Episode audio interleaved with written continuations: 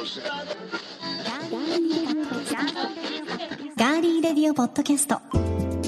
皆さんこんにちは。ガーリーレディオポッドキャスト12月1日火曜日。早いですね。12月最初の配信となりました。いかがお過ごしでしょうか。今週もスタートしていきましょう。ガーリーレディオポッドキャスト。お相手は高田沙織です。そしてディレクターの足立です。こんにちは。よろしくお願いいたします。さあ、今回も名古屋のスタジオからお送りしていきますが、足立さん、突然ですが、はい。はい、今何が食べたいですか？お好み焼きが食べたいですね。お好み焼き？お好み焼きをホフホフ言いながらお好み焼き食いたいですね今。具は何が入ってるといいですか？僕豚玉でいいです。あ豚玉。はい。私はあの海鮮が好きなんですよね。海鮮ってでもなんか何？いやいやいや。お好みの海鮮ってなんかみんな硬い塊になっちゃいません？は？エビにせよイカにせよ。いやいやいやいや何を言ってるんですか？あのシーフード海鮮ね英語に変えただけですけど、あれのうまみが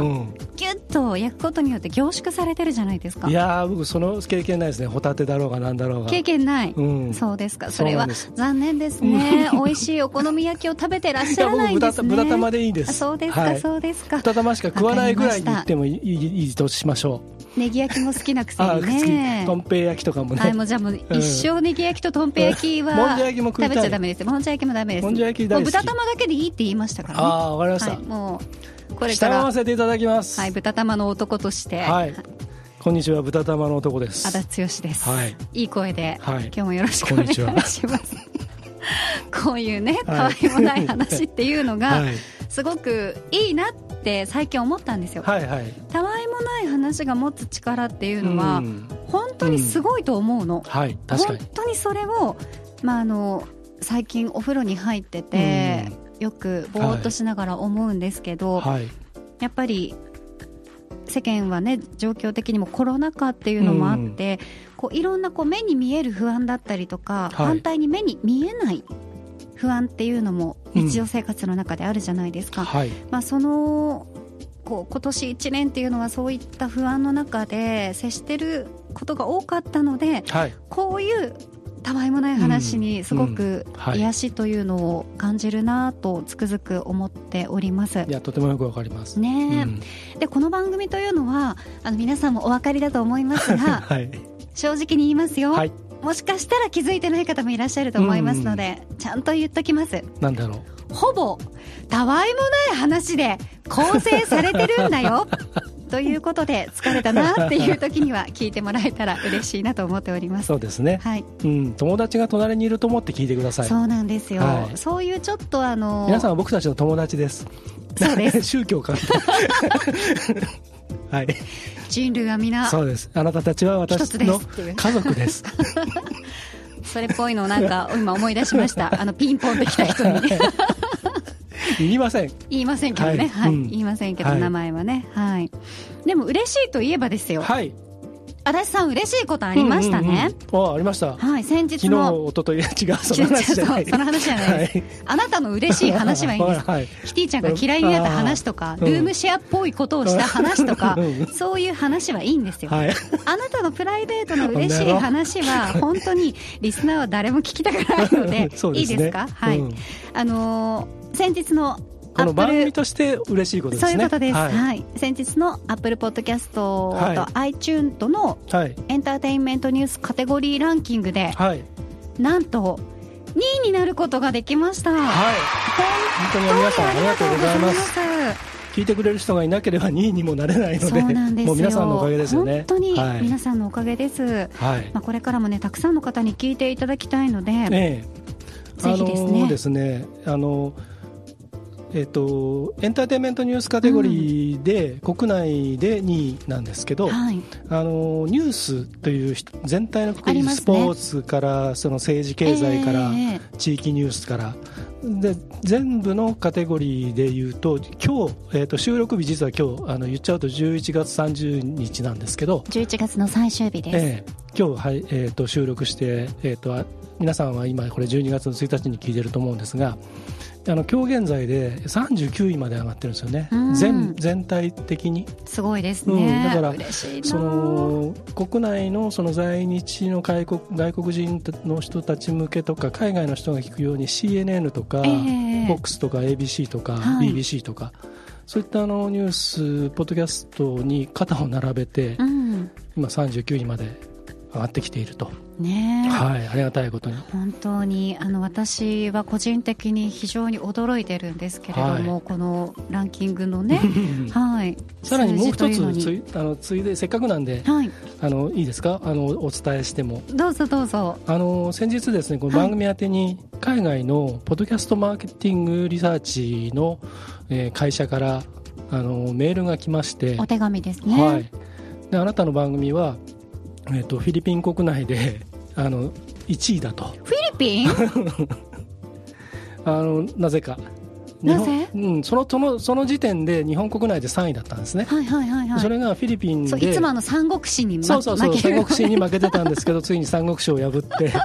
今あの論文の淳さんのすぐ下にいるんですけど、はい、嬉しいですね、うん、なぜかねフィリピンでね1位だっつってメールが来まして、はい、でフィリピンの全体のニュースカテゴリーだと57位だと、えー、なんかなぜか分かんないですけど。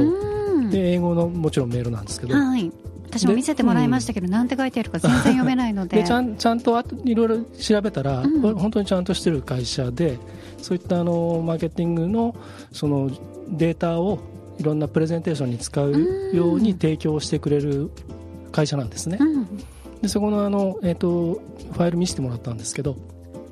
確かにあのちゃんとしたで実績データになっていてだからあのこのうちのサービスを活用していろんなところにプロモーションをしたらどうかっていう提案書が来たんですけど、はい、まあ、あのフィリピンでプロモーションするところは今のところ予定がないので。そうですね。私たちがフィリピン、そうですね、ね、呼んでくれたら行きますけど、ね、このコロナが落ち着いてね、はい。うん、なんか国賓として迎えてくれるのであれば、いやいやいやいや、本当にね、でもやっぱりあの、それだけ、はい、足立さんもあのポッドキャストについては、以前話してくれましたけど、はい、日本というのは、ポッドキャストへのその認識とか、はい、あのイコールビジネスにつながるとか、うん、そういったものとはかけ離れた、うん、まあ、普通の娯楽の一種だと考えている方が多いんですけど。世界全体でラジコと一緒だと思ってる人もいますから、ね、そうですね、はい、世界全体で見ると、はい、ポッドキャストというのはやっぱりその宣伝、えー、テレビ、ラジオ、ポッドキャストみたいな感じで、まあ、YouTube もそうですけれども、すべてがプロモーションの一環として使われたりとか、まあ、ビジネスの一環として使われていることが多いので、あとはあれですねあのこういった情報を手渡しするメディアなので、えー、だからあの海外だと政治家やあとアーティストとかがやっぱりダイレクトにねその自分たちの意見なり主張を発信するっていう。そうですよ。だってアメリカとか、ね、あの政治の話、うん、政治についての意見ができないと、もうあのそれだけでダメっていう感じですもんね。そうです。何と支持してるとかね。そうそうそう。いうことですから、まあ、日本もだんだんそういうふうになっていく可能性はちょっとずつ今見えてますけどね。このコロナ禍で少しずつ変化してきているところはありますよね,、まあ、そうしないといけないなとは思うんですけどね。まあ、何よりも本当にたくさんの方に聞いていただいていますので、まあ、他愛のない番組ですけどね。そうですね。話はね話はね。あのこれからもですね、えー、皆様の草,、はい、草の根運動を、はい、そうです、はい、引き続き。あなたのおそばにガーリーレディオポッドキャスト、本当です。もうそれで、あの口コミっていうの強いですからね。そうですね。はい、よろしくお願いいたします。皆さんに頑張っていただきたい。はい、ぜひ清き一票を。よろしくお願いします。お願いします、はい。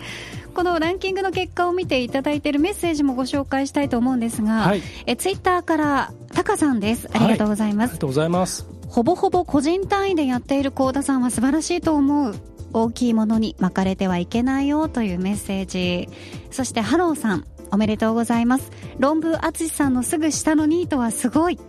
えー、さらには、やわらぎさん、おめでとうございます。とっても嬉しい朗報、ありがとうございます。感謝、などとね、まあ、いくつかいただいています。ありがとうございます。ありがとうございます。ね本当に、まあ、こうやって、皆さんと一緒に喜ぶことができるっていうのが、私も、足立さんも嬉しいですし、はい。ガーリーレディーポッドキャストを作っている総勢40名のスタッフも喜びますので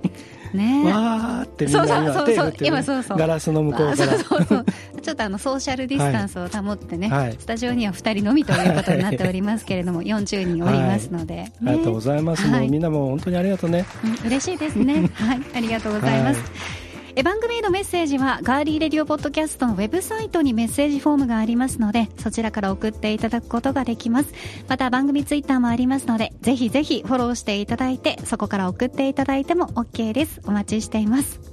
他にいただいているメッセージなどはまた後ほどご紹介していきます。さあそれでは今回も最後までお付き合いよろしくお願いします。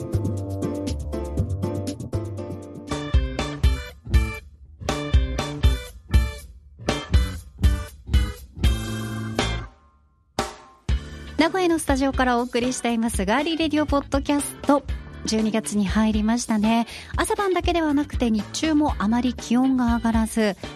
冷たい風に冬をね肌で感じている方も多いと思いますが、はい、先月25日気象庁は12月から来年2月までの3ヶ月予報を発表しました毎年この時期にこの3ヶ月予報というのは発表されているんですが、はい、これは冬の3ヶ月予報、まあ、夏とかもね、うん、ありますけど、はい、この冬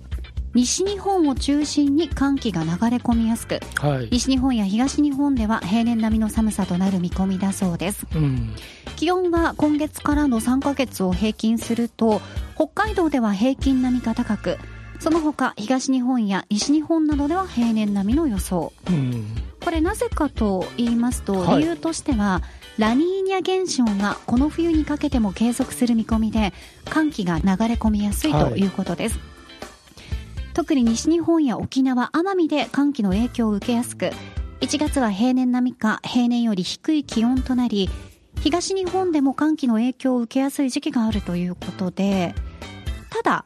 北に行くほど寒気の影響を受けにくく北海道は平年並みか平年より高くなる予想が出ているということなんですが、はい、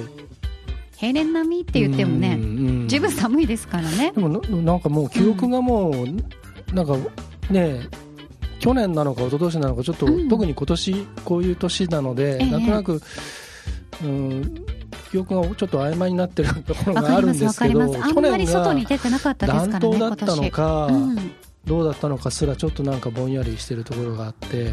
去年そんなに寒くなかったですよね去年ね、うん、なんか季節感がないだけでね1年って早いんだなって。思いますよね、ね、不思議な感じがするんですけどね。うん。もう去年並みって言いましたっけ？平年並みです。ということはそんなにめちゃめちゃ極寒ではないという感じなんですかね。そうですね。低いとは出ていないので、ただ西日本というね、うん、ことなので、西日本はちょっと寒いかなって、まあ、九州とかでもね、ね雪が降ることありますからね。あれなんかね、あの、解説を見ると面白いんですよ。エルニーニョ現象とラニーニャ現象と通常時っていう3つこう、気象庁のねホームページとか見ると図解入りで載ってるんですけどね。そうなんですね。あれね見るとね太平洋をこう横横から見る太平洋の断面図というか。だからアメリカ北米大陸とか、まあ、赤道の辺のことの話なんで、はい、えーと、南中米になるのかな、うん、中米のあたりとそれとインドのあたりをこうで海底がこうあるでしょ？でそこのね海流と風のね関係と地球の自転の関係が全部作用してそうそうあれね僕もあの興味持って調べた時にわあすげえやっぱ地球って回ってんだと思ってね。それによって地球は青いですしね、うん、あの関係ないか いやでも今はやぶさの話題もありますから、ね、はい宇宙さすが入れてくるねそういう時事ネタを。いやそんなことないですよ。さすがだね。そういうこと言われるとちょっと恥ずかしいのやめてもらっていいですか？ウェザーニュースだけの力を頼ってるわけではなく。そうですよ、うん、これは気象気象庁これニュースカテゴリーで評価されてるんだからちょっとニュース的なこと入れていかないとね。気象庁様々の、うん、あのあれですからね、はい、ぜひあの皆さんもあれですけどそのエルエルニーニョ現象とラニーニョ現象と通常時の図解入りのやつがあの気象庁の、ね、ホームページにあるんで興味持った方はぜひね見ていただくと面白いと思いますよ。はい私も見てみようと思いますので、はい。うん、皆さんもぜひご覧になってみてください。それがねだからその何？寒さとか暑さに影響してくるっていう。うん。それ見るとあなるほどなと思うはい。はい。そして最後に降水量も見ていきましょうかね。冬の降水量ね。はい、うん、低気圧や湿った空気の影響を受けやすい北日本の太平洋側で平年並みが多く、低気圧の影響を受けにくい西日本の太平洋側で平年並みか少なくなる見通しとなっています。その他の各地の降水量は平年並みとなりそうです、はい、ただ降雪量になります。雪ですね、はい、寒気の影響を受けやすい西日本の日本海側で平年並み。これ長崎もそうなんですけど、これ本当に寒気の影響を受けた時の長崎はバーって雪が降るんですよ。意外と九州の北部で雪が降るっていうとポカーンってされるんですけどいやでもあれですよね。日本海側のねあっち側のあれもありますしね。風も冷たくてね、うん、本当にそうなんですよ、まあ、あの2シーズン続けて雪が少なかった西日本の日本海側では、久しぶりのまとまった雪になる可能性があるということですので、はい、まあ、これをお聞きの西日本にお住まいの、えー、ガリレディリスナーの皆さんは、うん、まあ、除雪道具だったり、うん、あとはスタッドレスタイヤの準備などもね、雪への備え早めにしていただきたいと思います。はい、まあ、あと今年は新型コロナウイルスの対策のために定期的に窓を開けて換気している方というのも多いですよね。はい、そうですね。私たちも頻繁にやっていますけど、はい、やっぱ寒いんですよ。そうですよね。暖房をつけてても。なので、お家の中でも普段の冬より暖かくして過ごす冬になりそうです。皆さん風邪ひかないように十分気をつけてください。本当そうですね。うん、せめて風邪はひかないように。そうですね。はい。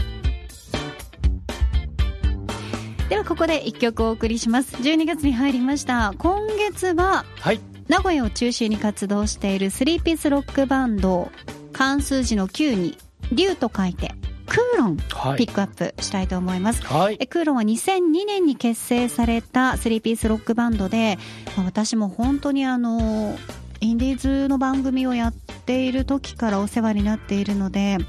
非常にお付き合いが長いですね。最近はなかなか皆さんにもお会いできてないんですが、メンバーはボーカルギターの河合さんそしてドラムでコーラスの牧根佐々木真希さんベースコーラスのせいやさん。ということでこの3人で活動されていますが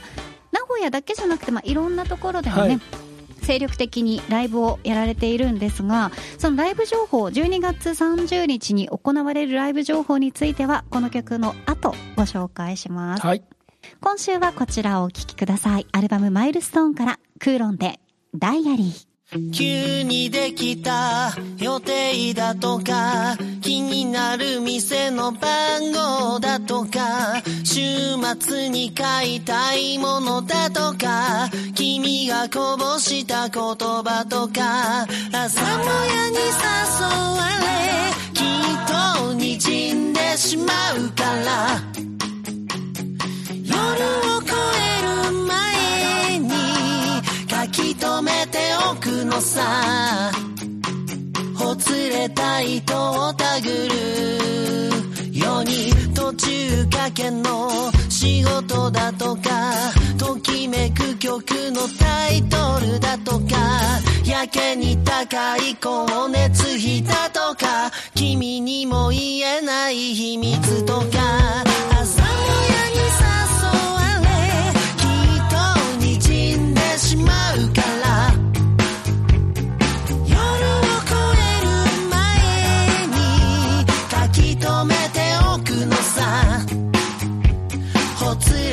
朝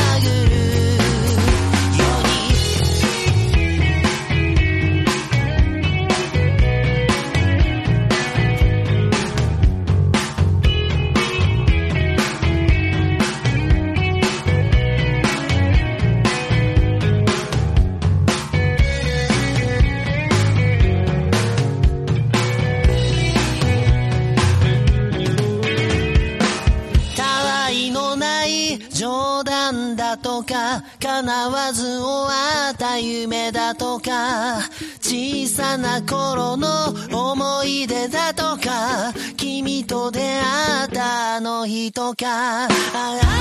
になってもそう忘れたくないから。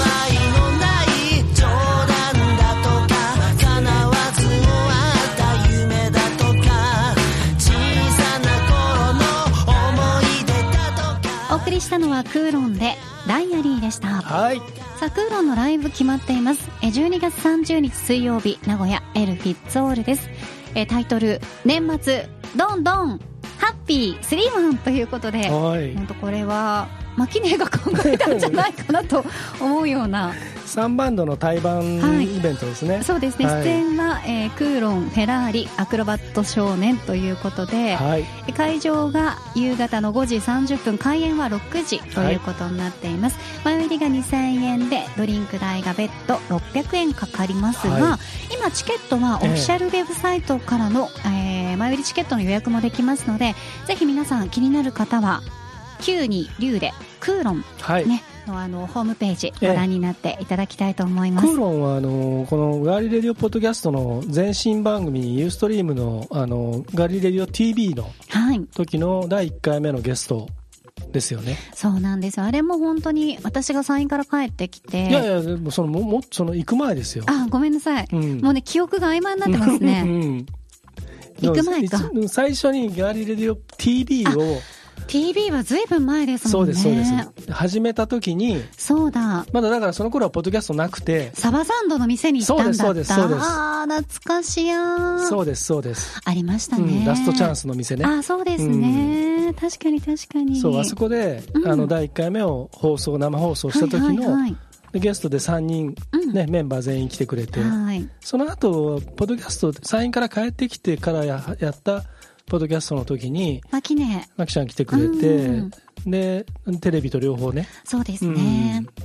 やってくれたんですよね。クリスマスの時ですね、あれも。はいはいはいはい。懐かしい。懐かしいですね。またあの、ぜひゲストに、はい、来て。その、その回めちゃめちゃ面白いんで、あの、リンク貼っとくんでね、聞いてください。はい。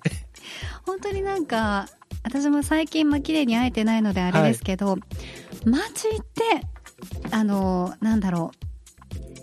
天然というか、元気がもらえる。はい、そうですね。とてもいい。あの、素敵な、そうですね。ガーリーな女性なので、はい、ぜひね、皆さんも生で、うん、あの、その、そういうこう喋ってるイメージとは違って演奏している時の、うん、あの、マキネは非常にかっこいいので、ね。うん、めちゃくちゃキレッキレなので、はい、そうね、そういったところもチェックしていただいて、はい、ね、ぜひ皆さんもライブに足を運んでいただきたいと思います。12月30日、エルフィッツオールで開催です。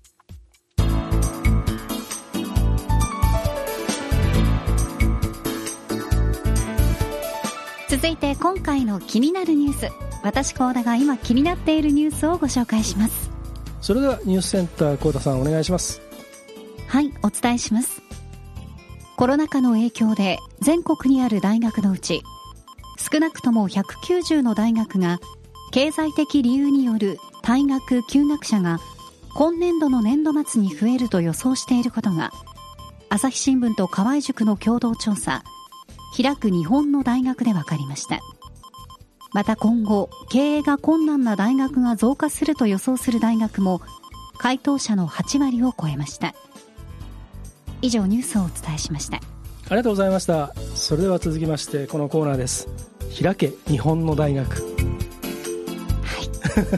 いいいですね。そう開くだとね河合塾さんになっちゃうんでそうですね。県にしました。開けで、はい、はい、ありがとうございます。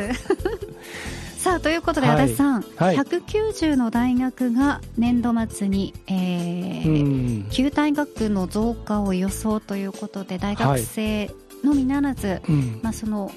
大学に行かせている親御さんたちも、コロナで生活が苦しいということなんですが、はい、今回行われた共同調査は9月25日から11月24日の間9月25日何の日でしたっけ？9月 25? うん。はあのあれですよ。僕の大好きな人が生まれた日ですよね。そうなんです。邦子の日私の誕生日です。ごめんなさい。ニュースコーナーだった失礼いたしました。ゆえゆえっていう目をしてねなんか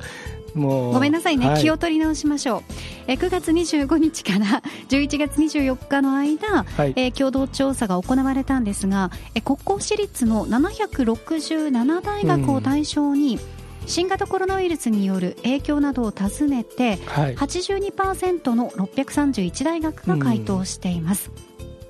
6月、7月には緊急調査ということで、まあ、コロナ禍でどういった状況にあるかを調べていたそうなんですが、はい、就職活動、経営状態など14項目の選択肢があり、うん、10月上旬頃と年度末頃これは来年の3月になりますが、はい、こちらについて特に大きな影響があると考える問題を、えー、学長に5つまで選んでもらっているということです。はい10月上旬で最も多いのは学生募集で78%、うんえー、事業の実施方法が60%就職活動が57%で続いています。やっぱりあの不況で家計が苦しくなって、はい、学費を払えない学生が増えると見ている大学も多いそうで、うん、退学、休学の増加が7月の緊急調査の時には9%だったんですが、はい、今回10月には15%、うん、来年の3月頃には30%に急増するんではないかということで、はい、特に国公立より学費が高い私立大学は35%に達する見通しだということです。はいどうですか足立さん。あのー、これこの問題って2つにちゃんとこう分離して考えなきゃいけないと思っていてそのいわゆる大学側の経営っていうのもやっぱり逼迫してくる要素ってたくさん出てくると思うんですね、えー、まあ、特に少子化もあって今大学のその合併だったりとか下手するとその廃校になったりとかいろんなことってこれからどんどん出てくるしもうすでに起こってるじゃないですかまあ、方やその生徒の方の学費のやっぱりどうしてもそのいろんな部分でちょっと支払いを待ってもらわなきゃいけないところとか出てくると、ええ、まあ、国の方である程度補助するとしてもやっぱり通えない結局そのもうリモートになっちゃったりとかオンラインになっちゃったりそうなんですよね、うん、しててあの実はちょっと話あれなんですけどあのこの春ちょっと僕の、まあ、イベントの関係で、ええ、あの学生のスタッフも何人か使っていてで彼らその入学したはいいんだけど憧れのキャンパスライフが始まると思ったらもう健康診断で1回大学に行っただけであともずっとリモートだって。だから友達ができないとか、うん、そういう悩みもやっぱあるみたいですね。すねだからあので分け知りの大人の変なそのヤフーコメントのヤフーニュースにへのコメントとかそういう SNS とかのなんかいろんなのを見てるとその大学は遊びに行くところじゃないからどうのこうのとかつって分かったようなこと言ってる書いてる人いますけどだけどねあのもちろん勉強するのは誰だけどどっちも楽しんでほしいですよね、うん、いや大切なことがいっぱいあるじゃないですか、ね、そうですね、うん、そのね、楽しいだけじゃなくて、うん、辛いことも含めて。そうですね。それがやっぱりオンラインじゃ、ね、体験できないことって本当いっぱいあるし、その年じゃないと感じられないこともたくさんあるはずなので。多感な時期に吸収するものはやっぱ多いですからね、そこが本当にね気の毒でそのね勉強は逆に言うといくらでもできると思うんですよね。どんな方法であっても。でもそういうコミュニケーションとかそういうなんて言うんだろうコミュニティを作ったりとかね。出会いとか体験とかっていうのはちょっとそれができないのはだからここから4年後とかの世の中のそのなんていうんですかね。その新卒者だったりとか。その辺が今度市場とも含めて今今も大変だけど多分4年後にどうなってんのかなっていうね。いやだからそれ考えちゃいますね、えー、そうですね。今高校3年生で、うん、もうすでに大学が、AO だったり推薦だったりで、自分の行きたい大学決まった子たちもたくさんいるわけじゃないですか、で、ね、もちろん年明けに入試ね、あって試験を受けてという方もたくさんいらっしゃいますけど、果たして合格して入学式もやれるのかやれないのか、ね、あとはまたさっきの話にもあったように、うん、一度一回行っただけであとはお家でオンラインっていうふうになると、うん、思い描いてたものと随分かけ離れてくるっていうその、子供自身の葛藤もあると思うんですよね。あとは親を助けてあげたいからバイトしなきゃとかっていう子たちも非常に多く今いますけど、はい、でもそのバイトがないしね。そういうことなんですよ、だからやっぱりこうやって退学したり休学したりする子が多いのかなと思っていますけど、はい、やっぱ世の中に希望が持てなくなるとねそうなんですよね、ね、気持ち的にも沈みますしね。そうですね。うん。だからなんとかねそそこは、うん、僕らはもう何ができるわけではないけど、まあ、せめて考え続けてなんかいろんなことをね少しでも発信できればなとは思うんですけどね。そうですね、はい。まあ、特に小規模な私立大学ではすでに経済的理由で退学する方も増えているということで、はい、今後も同様の理由で退学や休学する方が出てくると考えられると、経営が困難になってきて、大学自体の存続も危ういと危機感を募らせている大学も多いということです。ねはい、今回の気になるニュース190の大学で年度末に旧退学者増加を予想するというニュースを取り上げました。はい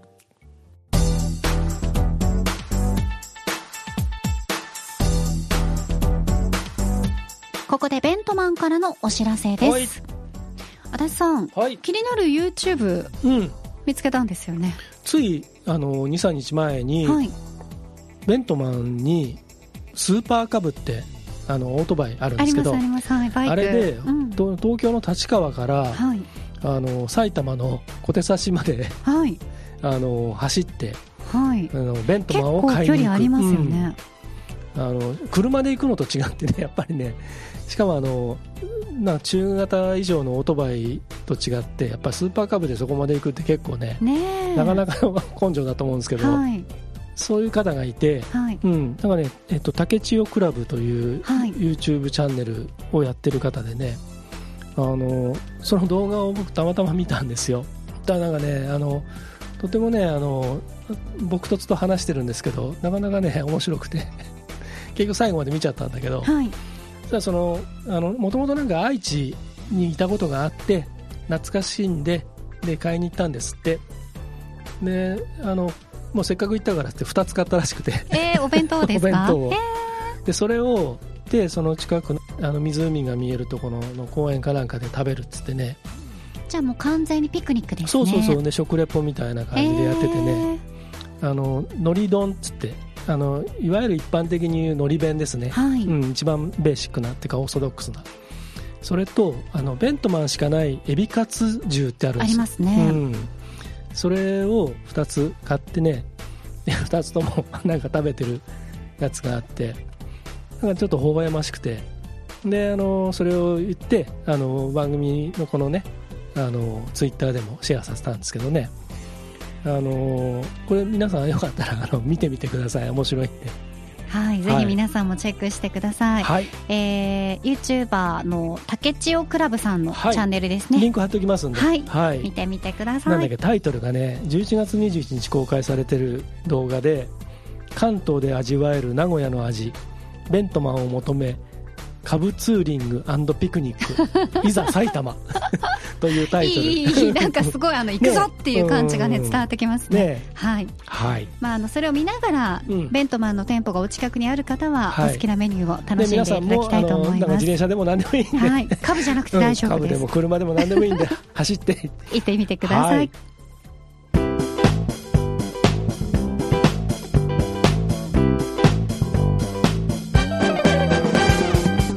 タジオからお送りしてきましたガーリーレディオポッドキャストエンディングのお時間です。はい。今日はなんか詰め込んだね。そうですね。足立さんがねいつもになく真面目だったからちょっと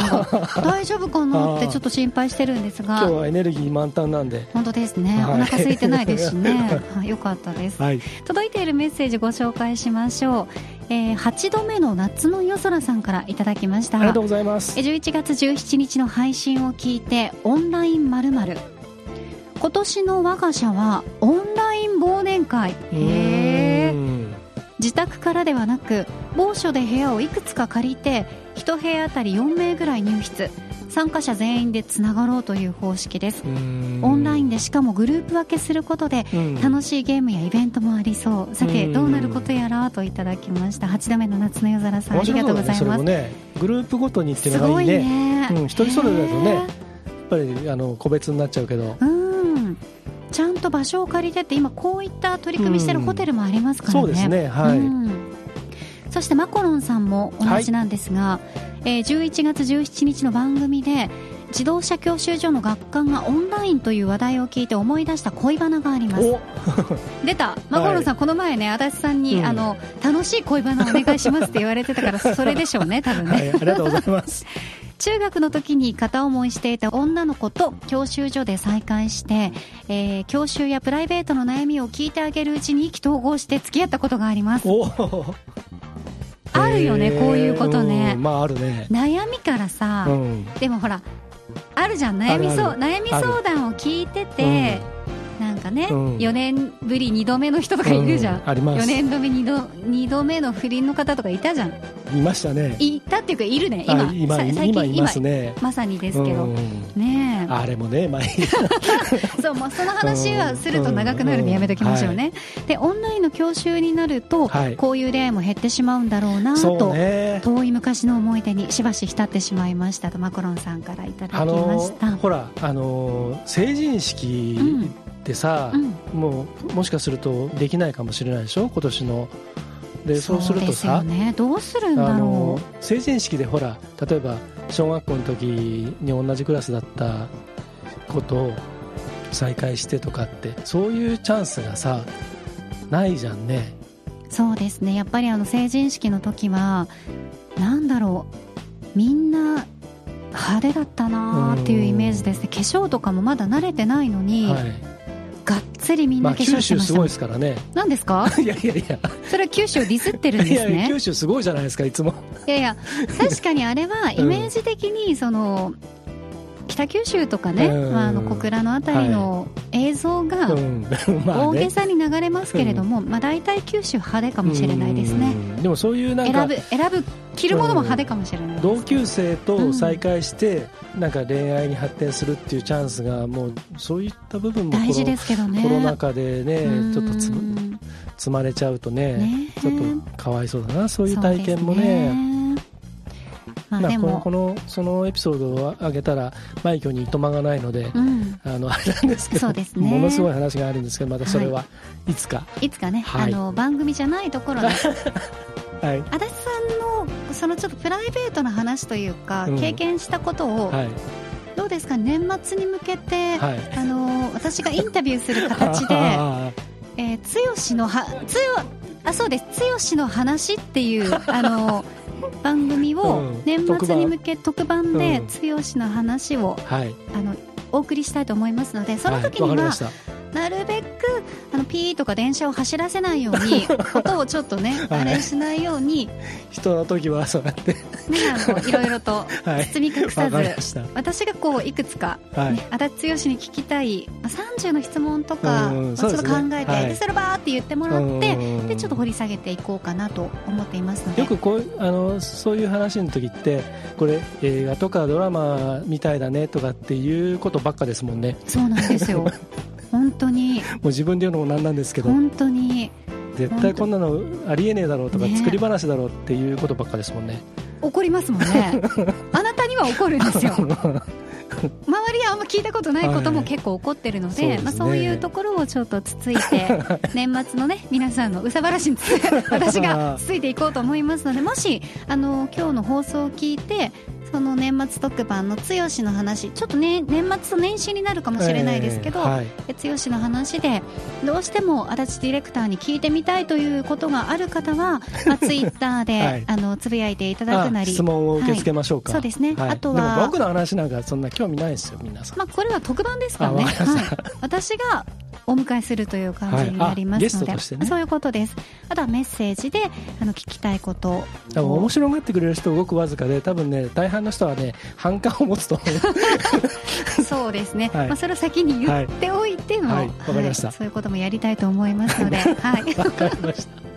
まあね、あの、これはいつもあの本番中に決まるというようなこともたくさんあるのが、ね、ガーリーレディオ、はい、TV じゃなくてガーリーレディオポッドキャスト、ね、今日ちょっと長くなってると思うんですけど、話が全体的に、ついでに1個言っとくと、はい、あの僕らこれ収録してる時に結構あのオフの部分も全部録音してるんですね。はい、回しっぱなしにしてるんですけど、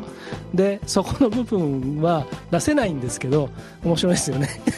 ちょっとなんかの時に出したいねって2人では喋ってるんですけど、総集編みたいなのはどっかで特番でね。なかなかちょっと出せないことも多いですからね。出せないこともたくさんありますけど。そうですね。出せる部分だけダイジェストにして、はいね、いつかお聞かせします、はい、お願いいたします、はい、